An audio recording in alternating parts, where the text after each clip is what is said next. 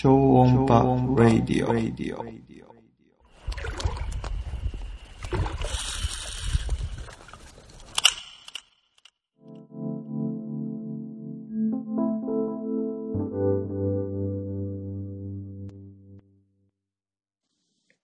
こんにちは。超音波ラジオです。久しぶりの、えー収録になります。今日は一人です。えーっと、今日は5月の、えーっと、28日。もう5月も終わりですね。今日は本当に久しぶりの、えーと、一人収録で、まあ、ちょっと近況報告というか、いろいろ、あのー最後に収録し、三島、ハッピーマックス三島くんと収録したのが3月くらいだと思うんですけど、なかなかタイミング合わずに、えっと、収録できてないですし、ちょっといろいろ大きな変化が最近あったので、ちょっと久しぶりに喋りたいと思います。皆さん元気ですか？結構今日は東京もすごい暖かくて、さっきちょっと午前中は体を浮かしてきたんですけど、テニスに行って、いい汗かいて。で、明日は、えっ、と、亀山湖に行く予定で、仲間内、身内の大会があるんですけど、で、まあ今日はその準備を、今、10、お昼ぐらいですけども、明日朝5時半出船のお昼までの13時までの大会で、で、その後、まあ、居残りして、ちょっと、ルアーのテストとかもしたいなと思ってます。それで、まあ、本当にね、いろいろあったんですけど、まあ、一番大きなところから話すと、えっ、と、ちょっとですね、僕、あの、アメリカのバス釣り大会、あ BS、BASS バスマスターとか MLF、えーメジャーリーグフィッシングっていうね、アメリカのバス釣り大会にちょっと出たいなと思いまして。で、まあ、あの、ね、いろいろ、まあ、どこから話せばいいかわかんないですけど、高校、まあ、ち中学、僕、バス釣りは、小確か小学校2年生からやっていて、で、まあ、テレビとかの雑誌とか見て、だんだんこう、アメリカのバス釣りの凄さという、か楽しそうだなって思ってたんですけど、えっ、と、あ、今ね、ちょっと明日の準備をしながら、あ、ちょっと、ちょっとチェック。あ、えっ、と、ちょっと今日は、イヤホン、あの、AirPods で収録してるので、ちゃんと撮れてるか、ちょっと確認してました。っていうのは、まあ、明日の釣りた、釣りの準備で、ちょっと、プロトタイプのルアーを、えー、あの、エコー、クジラのエコーのね、ちょっとちっちゃいやつを作って、形は全然違うんですけど、やってるんで、ちょっと作業しながら喋りたいと思います。えー、そうそう、アメリカにね、ずっと夢があって、アメリカの釣り大会に出る。で、そうそう。ちょっとじゃあじゃあ言ってます。今ね、塗料の筆を洗ってます。高校、まあ、テレビの影響が大きいんですけど、やっぱ村田はじめさんとか、田辺さんがアメリカの釣り大会で、まあ、村田さんは出てないか。でも、アメリカの釣りのバス釣りとか、まあ大森隆弘さんがね、海外で、アメリカで活躍してるのを見てて、すごい、あ僕もいつか行きたいなっていう思いが結構、すごく強かったんですけど、で、高校の時にも、アメリカに行きたかったんですけど、うん、まあちょっと今よく思い出すとちょっと違ったのかな。まあでも、あの、アメリカに留学したくて、あの、アメリカに留学というか、そのバスり大会で優勝して世界一になりたいっていうね、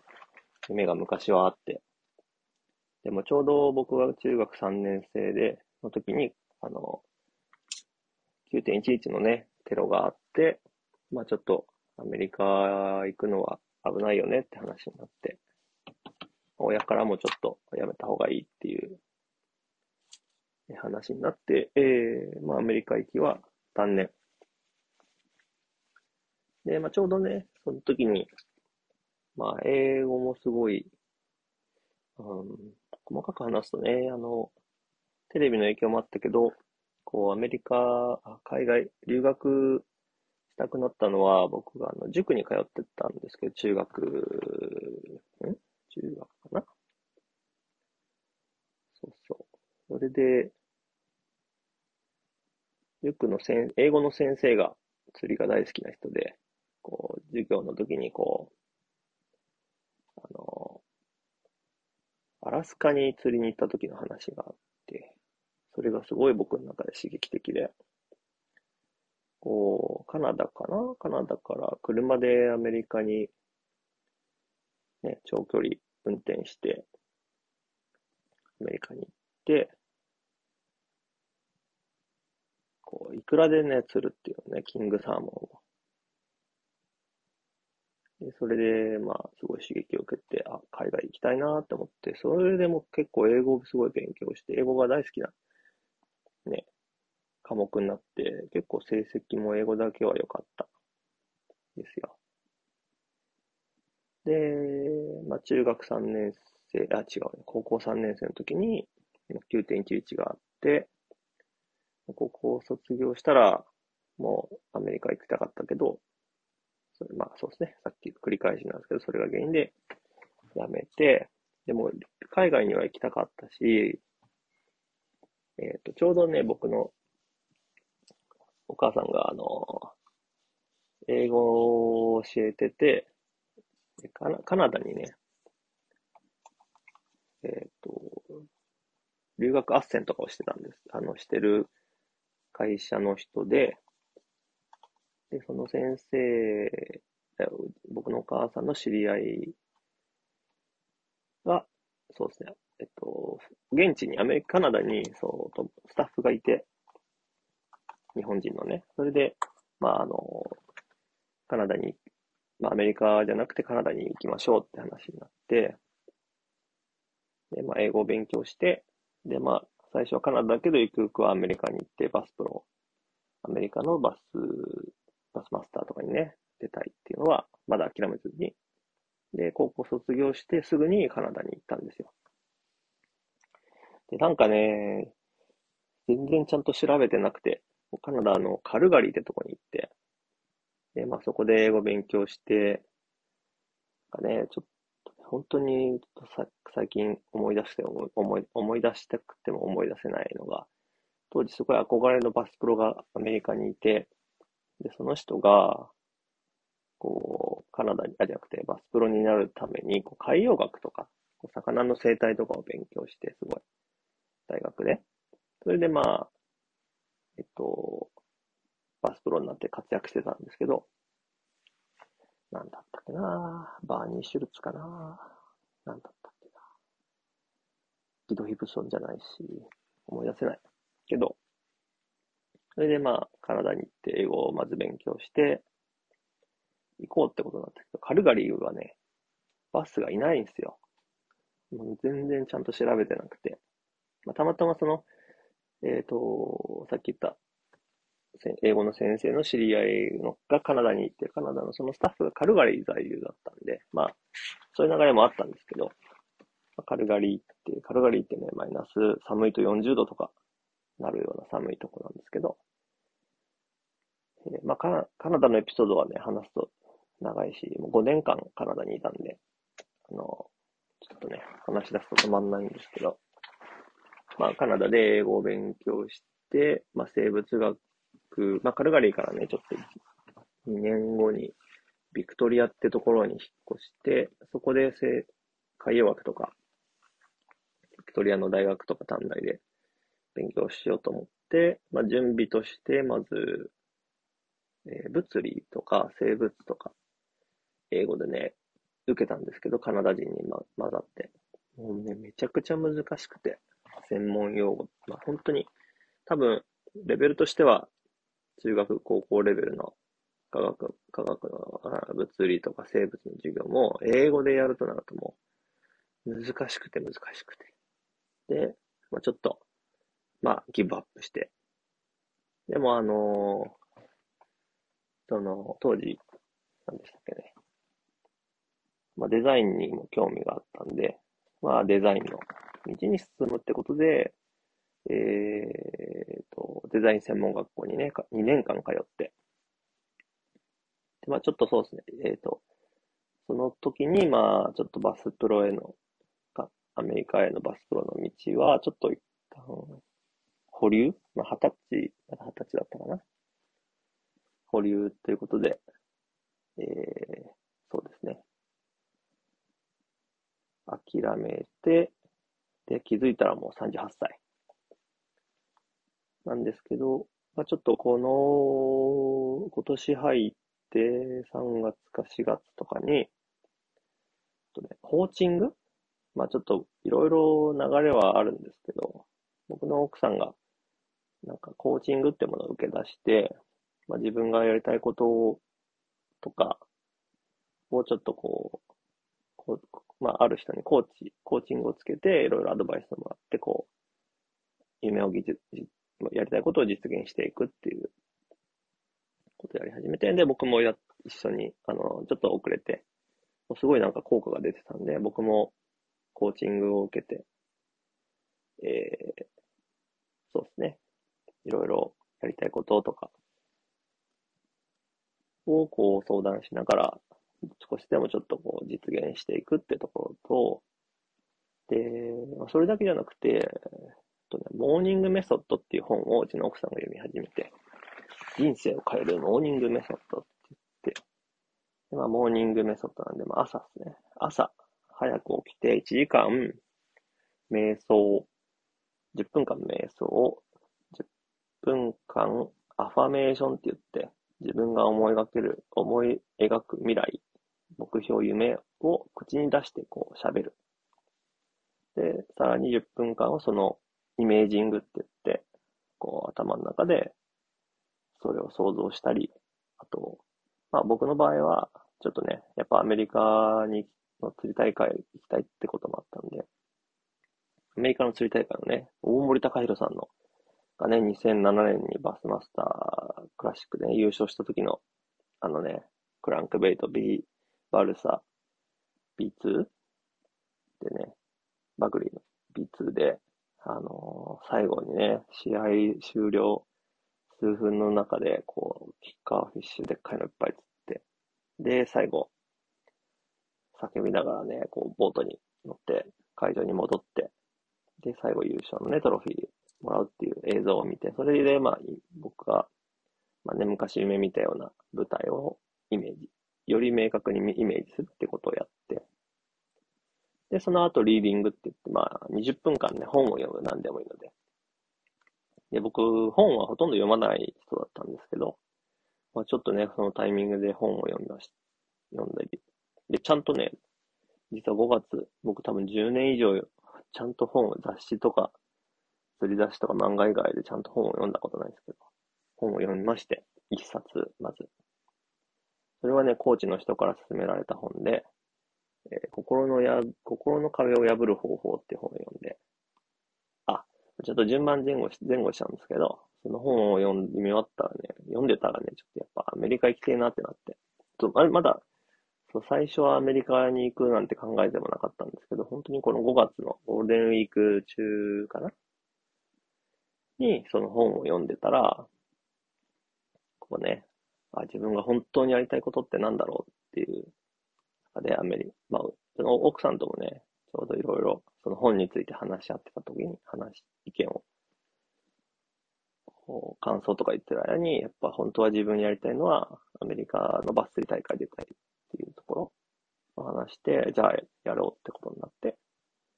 で、そこから、まあ、やっぱり実現させるために、あ、えっと、モーニングメソッドのね、途中でね、さっき20分間本を読んで、次に、えっと、ライティング、まあ、日記とか、10分間書く。で、最後の10分、ちょっと計算合ってるかわかんないけど、まあ、ちょうど1時間の最後の10分は運動、体を動かす。まあ、ストレッチとか、散歩とか、ヨガとかね。そういうのをちょうど1ヶ月くらい前から始めて、本当に僕の人生、ちょっとね、変わってしまって、アメリカに行くなんてね、この年で、思ってもなかったんですけど、ちょっとね、その後、そう、アメリカに行くことを決意して、で、ちょうど3、5日くらい前にインスタグラムで、いや、もうちょっと順番話すと長くなっちゃう。まあ、まずね、あい、あい、えっと、実際に、こう、大会に出たことある知り合い、あの、ブリッツっていうね、あの、クリエイター、ウェブクリエイター、釣り好きウェブクリ、ん？クリエイター集団の、あの、リーダーのね、ランチア君っていうね、僕と同い年の釣りが大好きな人の、もう、実は2019年にアメリカの大会に出ていて、でその人にちょっと会う機会があったので会いに行って、初めてね、ちょっと自分と奥さん以外の人にアメリカ行きの話をして、実際にちょっ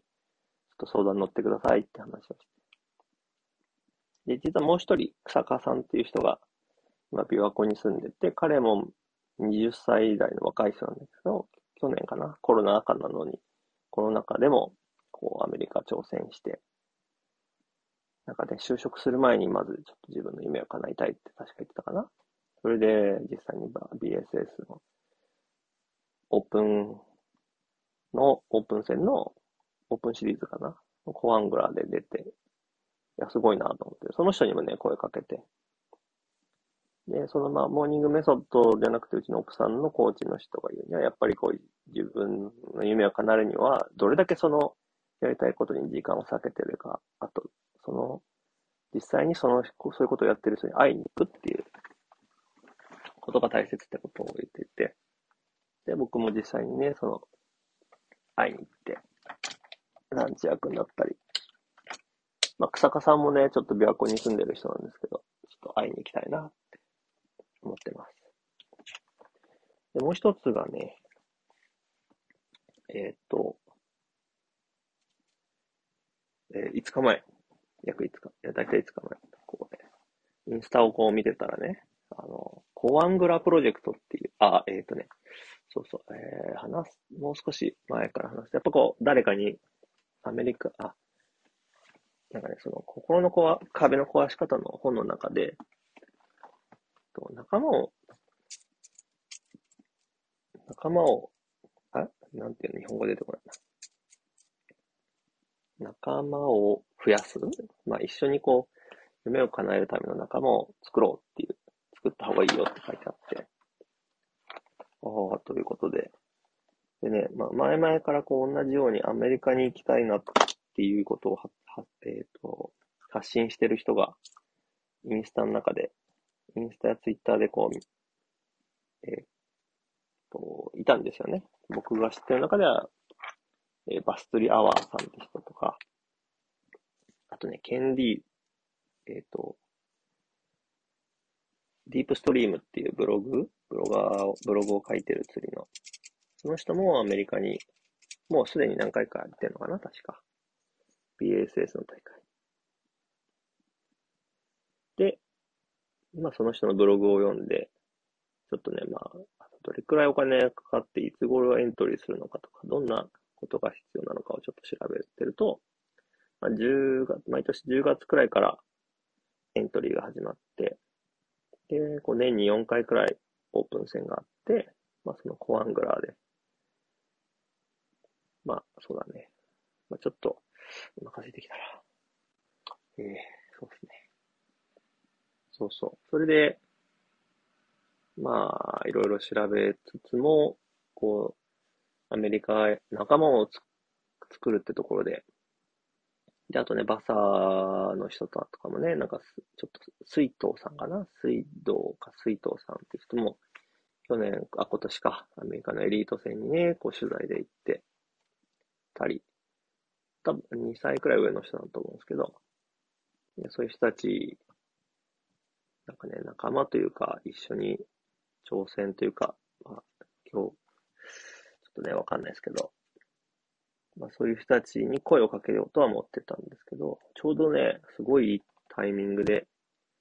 コアングラプロジェクトって言って、まあコアングラっていうのは、そのバス釣り大会、アメリカのバス釣り大会にこう、プロと、えっ、ー、とね、ルールでは、その、その大会に出るには、二人でボートに乗らなきゃいけなくて、ボート持ってる人が、まあ、ボーターって言って、でその人と一緒にもう一人乗せる理由は、まあ、その人が不正をしないようにとか、そういうのもあるんですけど、で、ノンボーターとかコ、コアングラーって言って、まあもう一人乗せるんですけど、その乗せ、乗る人を、コアングラーとして僕は出出場したい。で、コアングラーも、まあ、コアングラーはボート持ってなくてもいいし、現地のなんかこうね、えー、住んでなくても参加できるし、参加できる確率も結構高いっていうことで。で、そ、そういう出方、そうですね。そういう形で出たいと思ってます。で、あとはね、なんだっけ、何を話そうとしたんだっ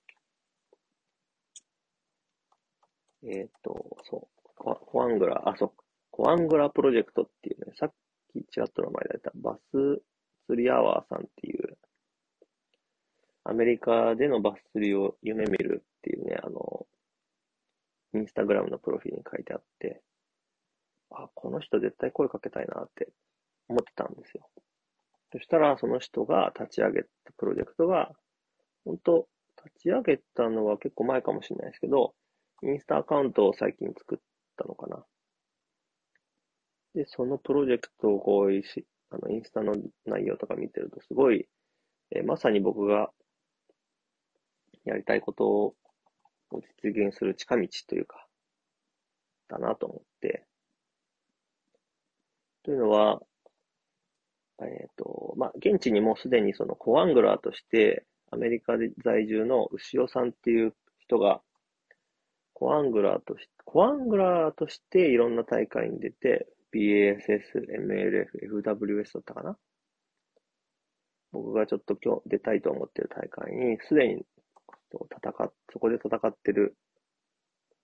人がいて、その人と、えー、ガスツリアワさんが一緒に立ち上げたプロジェクト。で、こう、挑戦する人をサポートしたいっていう内容で、あ、これ最高じゃんと思って。ただね、最初は僕はもうちょっと全部自力でやり、なんかね、変な、こう、思いがあって、自力で自分の力で手続きもして、自分で現地に行ってやりたいなと思ったけど、さっきの仲間を増やすってところも、これ一緒に、まあ、とりあえず話を聞いてみようってところで、で、早速声をかけて、ちょっとね、実は2日くらい、ちょっと考えたんですけど、まあちょっとそう、それで声かけたら、もうすごい反応もよく、あの、リアクションもすごい良かったみたいで、あ、よくって、で、もうその日のうちに、明日打ち合わせしましょうって言って、牛尾さんと、えっと、そのバス釣りアワーの寺坂さんっていう人ね、と3人でインスタグラムの通話機能を使って、なんか、知らなかったんですけど、なんかで、インスタグラムでも電話みたいなのが、ズームみたいなのができて、で、それで3人で話して、そうそう、いろいろ、もうなんかね、牛尾さんって方はね、もう僕が、現地で一緒にこう、やる前提で話をされてて、そう、もうね、あ、もう、そう、二日、その大会の3日くらい前にも現地に来てくれ、アメリカに来てくれたら、車で空港迎え行って、で、も一緒にホテルに向かって、で、朝一緒に会場に向かって、で、パートナー、そのまあ、さっき言ったボート持ってる人、ボーターとノンボーター。で、ボ僕らはランダムで選ばれた人のボートに乗るんだけど、そう、それで、えっ、ー、と、そう、そこまでの一緒に行って帰りも一緒に帰ってくるみたいな。そういう話をして、ええもうすごい、どんどんどんどんこう話が進んで、もう出る前提ですよね、だから。やべえと思ってね、テンション上がって。で、まあ、あとちょっといろいろ話を聞いて、まあ、ちょっともうちょっとし僕も調べてから話をするべきだったなと思うんですけど、結構びっくりしたのが、あの、まあ、コアングラー、結構考えたらその通りなんですけど、さっきの主役というか、実際に大会に出る人の、まあ、その不正をしないようにとかの対でなんですけど、もちろん、実はその、これ、最初びっくりしたんですけど、コアングラーもちゃんと賞金が出るんですよね。成績を残すと。だから、ただ出るだけじゃな、あの、不正を見張るだけじゃなくて釣りもして、そういう大会にも参加できる。最高だと思って、ただね、こうボートは、その、操船できないんですよね、自分では。やっぱ、こう自分のボートじゃないし。で、その、ボートの持ち主の人のプランが、プラクティスとかしてて、してるんで、えっ、と、その人が釣りしてる後ろで、で、その人を邪魔しないように、邪魔しないようにっていうのは、えっと、ボートの、まあ、バスボート、前にこうエレキがついてて、後ろ側にこう、う運転席みたいなのがあるんですけど、で、ボノンボーターは後ろ。コアングラね。コアングラは後ろで釣りをして、で、ボートより前には投げ、半分より前には投げ、投げちゃ、投げて邪魔しないようにすることが大事で、だから、まあ、と、というか、というのは、そのまあ、自分もバス釣りするときは、やっぱ自分が釣りたいところに行って、まあ、プラクティスとか、で、そこで、こう、魚を、もう自分事前にこう、プラクティスとかで、どこに魚がいるかを調べておいてから、ね、こう、で、当日そこに行って釣りするんだけど、コアングラーはそんな選択肢はなくって、その、ボートも、ボーターの人の後ろに乗って、その人が行った場所で、その人を邪魔しないように、後ろで釣りをするっていう。で、そう。ってことは、どこに行くかわかんないし、どんな魚を釣りに来るかもわかんない。で、一回僕あの、高校の時に NBC 愛知チャプターで釣り大会に出たことあるんですけど、その時も一回、その参戦出て、一回はバスボートに乗せてもらってやったんですけど、初めてのね、バスボート憧れの。で、まあ、すごい楽しかったし、いい、いい経験だったんですけど、あのーそう。後ろに乗ってると、例えば根がかりした時に、取り、あのーなんだろう、ちょっとわかんないですけど、あ、すいません、根がかりしちゃったので、ちょっと戻ってもらえませんかって多分言いづらいし、もうそうなったら根が切るしかないのかなっていうのだと思うんですけど、一回ね、TD バイブかな。投げて、根がかりしちゃって、琵琶湖で。で、もう切るしかない。あの、どんどんどんどんバスボート進んでいくんで、切るしかなくって、もう高校生だったんで、結構ね、TD バイブなんて、高かったと思うし、貴重なルアーをね、もう切るしかなかったのがありましたね。だからね、多分それ同じで、邪魔しないようにしないといけないですよね。で、まあ、でそあ、そうそう、言いたかったのは、自分が操船もできないし、どこに行くかもわかんないし、で、例えばボートがすごいいい立ち木とか、いいポイント入ってると、入ってても、ボートが前向いて、あた、ボートの頭がそっち向いてたら、自分はそこに投げれないんですよね。じゃあ前よりも半分投げれないんで。だからボートの後ろ側が前、真横投げれるところに投げるしかない。でも、ルールは同じで5本、キーパーサイズ5本つって、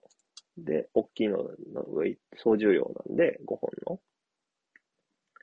そんな状況で5本釣るって、すごいことだと思うんですよね。下手したら、こう、ボーターのプロの人たちよりも、結構レベルの高い世界なんじゃないかと思って。で、そう、そんな話を聞いて、お、すげえ、マジか、と思って、でもそうだよな、と納得して。で、僕最近、まあ、えっ、ー、と、もともとね、トップが好きで、トップトーンのね、お仕事もしてたり、あと、そうですね。で、最近は、このね、超音波でエコーを作って、まあ、トップクランクの釣りをやって、まあ、ハードベイトオンリーでやってたりするんですけど、で、まあ、最初はね、こう、自分のルアーでアメリカで釣りたい、ハンドメイドルアーで釣りたいっていうことを思いがあって、それもちゃんと塩さんと寺坂さんに話して、いや、いいんじゃないって話だったんですけど、水深8、そうそう、水深8メートルのところでスモールタッチするようなところで、まあ僕のクラン、エコーはまあそんなに潜るわけでもないし、むずいんじゃないって話もあるんですけど、だからね、もうちょっとハードベイトオンリーってのはちょっと難しい。し、さっき言ったように、あの、根がからないようにしないといけない。ってのもあるし、そうすると、今までの釣りじゃちょっと通用、勝てない。もちろんその自分のエコーがね、ドンピシャでハマるようなタイミングはもちろんあると思うし、その時にちゃんと投げて、こう、根がかりもしないようにして、釣るっていう、ことが必要。なんですよ。だからね、結構、結構ね、衝撃的な話で、びっくり。ただ、ただの、なんだろうやっぱりこう、うちの奥さんにも言われて、せっかく行くんだったら優勝目指そうって。まあ最初ちょっとね、甘かったんですけど、まあ、とりあえず出たいっていうところがあったんですけど、まあ出るだけじゃなくて、ね、お立ち台に上がって、優勝を目指そうってことになって。で、それも、勝つんだったらそういう、ね、スタイルもちょっと変えていかないと。スタイルというか、引き出しちょっとね、あと僕、キムケンさんとかのやっぱ、ね、で現地で活躍してるのを見ると、超かっこいいし、ストレン、ストロングスタイル？かっこいいなぁと思ってて。だから僕もね、ちょっとね、やっぱ出るなら、大きいルアー、かっこいいルアーで、釣っていきたいなと思いました。だからね、自分のルアー、まあ、ちょっともしかしたら、そんな、わかんないけど、大きいルアー作ったりね、ルアー超音波で。作ったり、もう全部その、ないもん、まあ、全部自分で作る、その、まあわかんないけど、ワームを作っちゃうとかね。わかんないですけど。それくらい考えでもいいかもしれない。とにかく、かっこいいストロングスタイル。ケンペンさん僕はすごいなと思うのは、こう、釣った魚をこう、足の股で挟んでこう固定して、針を外すっていうね。あ、かっこいいなと思って。また、すごい臭そう、臭くなりそうだけど。なんかね、ああ、かっこいいなと思って、思ってました。そうそうそう。まあそんな感じで、えー、考えてまして、まあそれが大きなビッグニュースかな、僕の最近の。まあのんびりこう話して、と、31分も話してますね。聞いてくれてる人いるんでしょうか。まあ、そう。だから、まあでもね、こう、ただアメリカに行くには今ワクチンを打たなきゃいけないんですけど、僕はね、ちょっとワクチンは打ちたくない、打ちたくないんですよね。まあいろんな理由はあるんですけど、それで、そう、ワクチンを打たなくても良くなったら即行きたいと思ってます。本当は今すぐにでも行きたいし、行きたいけど、我慢。です。なんでね、まあちょっといつ行くか、行けるかわかんないですけど、とりあえず目標は、バスマスタークラシック出場、そして優勝。これは今の僕の目標です。まあちょっといろいろね、本当もう、あの結構、そう。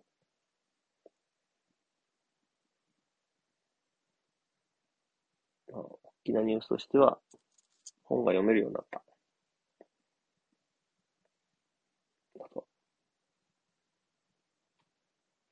バスマスター。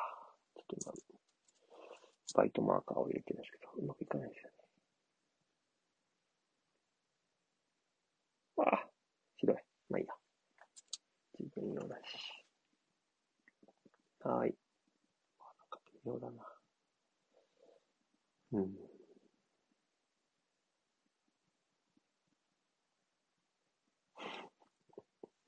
ひどいな、こりゃ。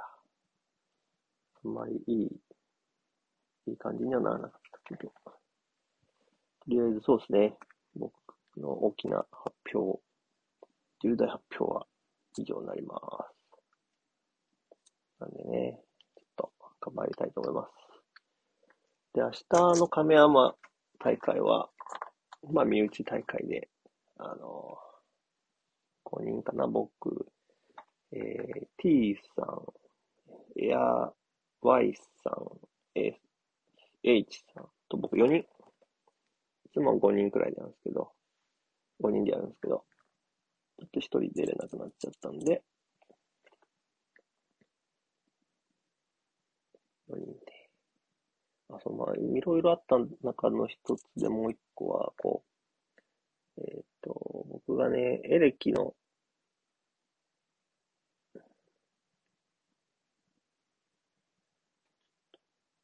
口紅に今なってます。魚の場合にプロト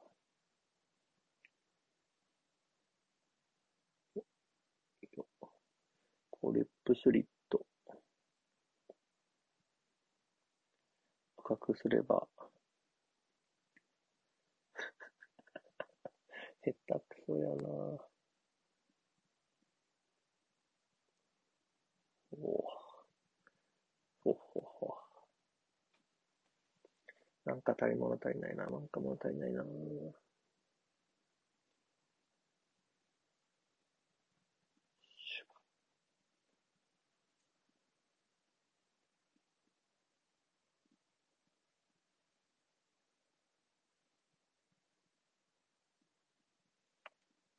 こんなもんやろ。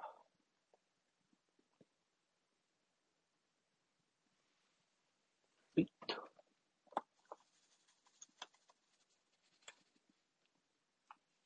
ほい、ほい、ほい、できた。うん、プロトっぽいね。おもちゃみたい。よし、そうは亀山で、えー、そう。今、今回第4戦目かな。今んとこ僕は2位かな、確か。で、あ、そうそう。大きな変化としてはね、僕今まで、ね、フットコンの、こう、エナジーっていう古い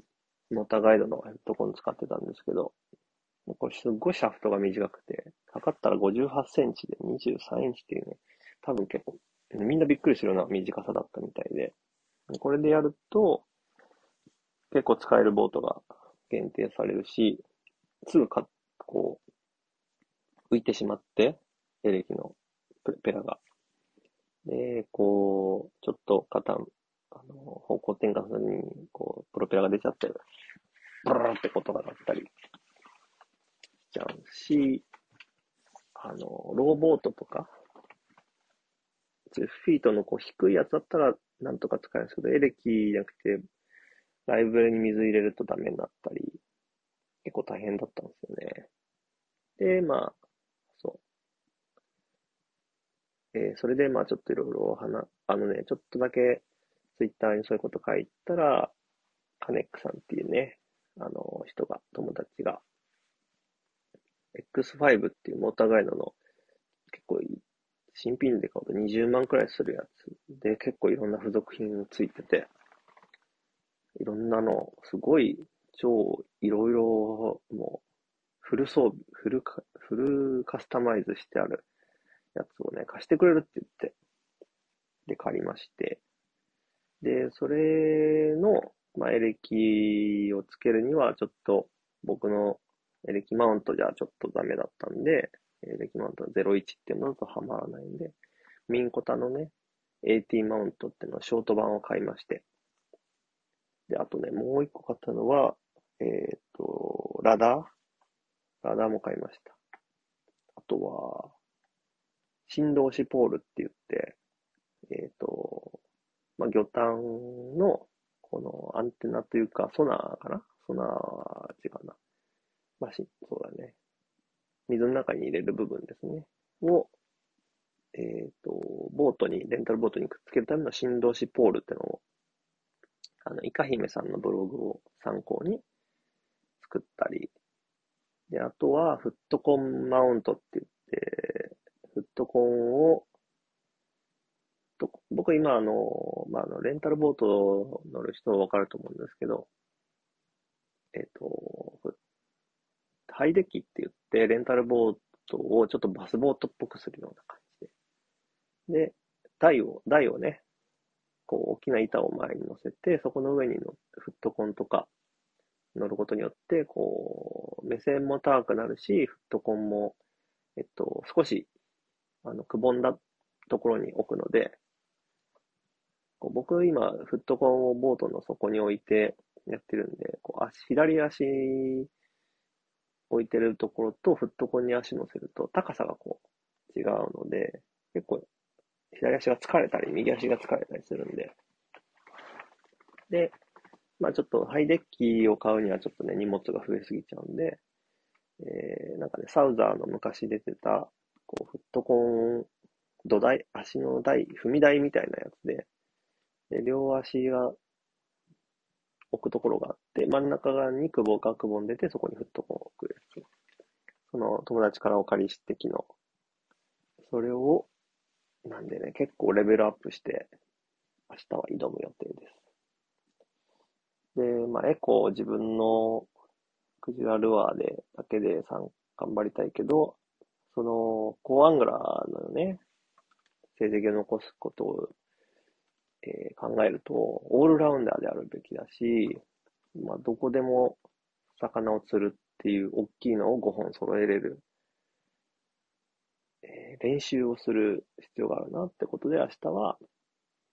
まあ、エコーも持っていくし、ちょっとね、ワームも、僕はあの、亀山だとベローズギルの3.8インチの大きいやつの、えっ、ー、と、直リグとかで結構釣れてるし、えー、まあ明日、5月29で、明日最高気温32度らしいんで、まあ、クランクで釣れてる、先週すごい釣れてたし、昨日、今日はね、なんか大きなエレクトリックのさんっていうメーカーの大会が、大きな大会やってるし、かなりプレッシャーもあるし、で、昨日大雨が降って、2日後だから、明日ちょっと、濁りが少し残ってるかもしれないけど、もしかしたらもう濁りなかったら、あんまりこう、ね、ナナチュラル系の方がいいのか、ちょっとわかんないですけど。なんで、エコーと、まあ、ワーム、ベローズギル、で、野良ネズミ、で、タックルも、そうね、えっ、ー、と、巻物用は2本、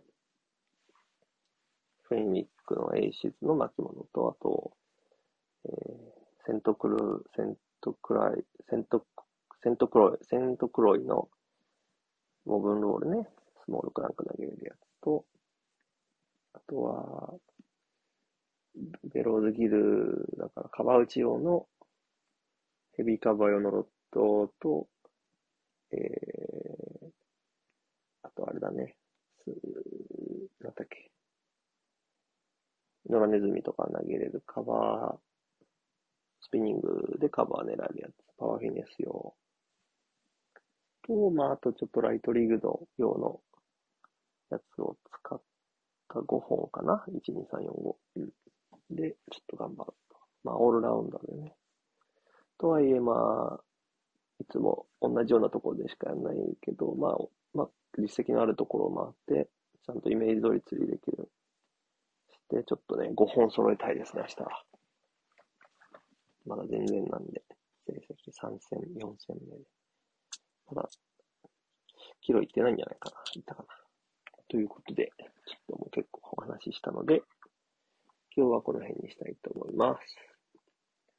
アメリカのね、大会、まあ、ほぼ行くことは確定。あとはワクチン問題さえクリアできれば、すぐにでも行きたいし、行きたいと思ってます。まあちょっと、ね、どんな形になるかわかりませんが、とりあえず、えー、近況報告はこんな感じです。じゃあ、これからもうすでにね、バス釣りもいいシーズンですし、皆さん、楽しい釣りをエンジョイしてください。ではまた。以上、釣音波、レイディオでした。また、そのうち、さようなら。